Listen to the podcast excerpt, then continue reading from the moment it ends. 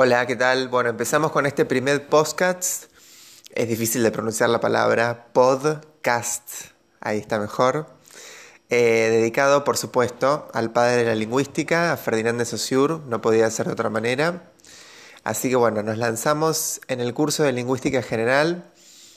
Eh, que es un texto que, como ustedes saben, eh, es en realidad la recopilación de un conjunto de notas, de apuntes de clase eh, de distintos alumnos de que tuvo Ferdinand de Saussure, realizada por dos de sus discípulos más devotos, ¿no? y Bali, o sea, dos, eh, lingüistas que después van a ser, digamos, las figuras más importantes, sobre todo Bali, del estructuralismo francés, que en realidad es ginebrino de origen, ¿no? Eh, ¿Por qué es tan importante el curso de lingüística general? Bueno, porque las clases que Saussure impartió en la Universidad de Ginebra en los primeros años del siglo XX eh, constituyeron, digamos, un verdadero parteaguas en la lingüística, tal como se venía desarrollando hasta ese momento. ¿no? ¿Por qué un parteaguas? Bueno, eh, hay una carta que es interesante eh, para tener en cuenta, que es una carta que Saussure le dirige a Antoine Millet, que es otro lingüista también francés de su época, con el que se carteaba, evidentemente, un amigo de él, ¿no? El que sostiene que no puede escribir una sola línea, digamos que no esté viciada por el lenguaje que utilizan los lingüistas y que, es un lenguaje con el que él eh, no puede identificarse, ¿no?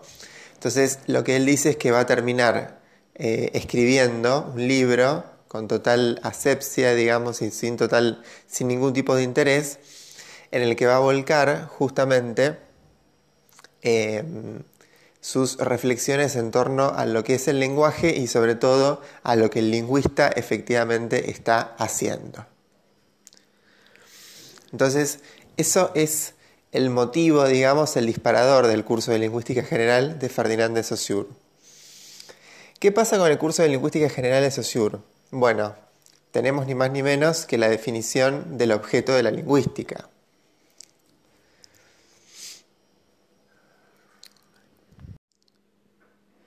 Pero bueno, démosle la palabra al mismo Ferdinand de Saussure. Eh, capítulo 3, objeto de la lingüística, parágrafo 1, la lengua, su definición. ¿Cuál es el objeto a la vez integral y concreto de la lingüística? La cuestión es particularmente difícil, ya veremos luego por qué. Limitémonos ahora a hacer comprender esa dificultad. Otras ciencias operan con objetos dados de antemano y que se pueden considerar enseguida desde diferentes puntos de vista. No es así en la lingüística. Alguien pronuncia la palabra española desnudo, un observador superficial se sentirá tentado de ver en ella un objeto lingüístico concreto, pero un examen más atento hará ver en ella sucesivamente tres o cuatro cosas perfectamente diferentes, según la manera de, considerarla, como sonido, como expresión de una idea, como correspondencia del latín disnudum, etc. Lejos de preceder el objeto al punto de vista, se diría que es el punto de vista el que, el que precede al objeto, perdón, el que crea el objeto. Y además, nada nos dice de antemano que una de esas maneras de considerar el hecho en cuestión sea anterior o superior a las otras. Bueno, como podemos ver acá, eh, lo que está diciendo Saussure en una frase célebre que después va a recuperar Bourdieu en el oficio de sociólogo cuando habla de la construcción del objeto de estudio, es que eh, en la lingüística se ve con total claridad que la ciencia es la que crea el objeto. ¿No? Es decir, el objeto no aparece dado de antemano, sino que es la propia ciencia, es el propio investigador el que abstrae sobre la base de una serie de propiedades empíricas que son efectivamente perceptibles, características que forman parte de lo que él va a llamar el objeto de la lingüística como ciencia, ¿no? que es por supuesto, desde su perspectiva, la lengua.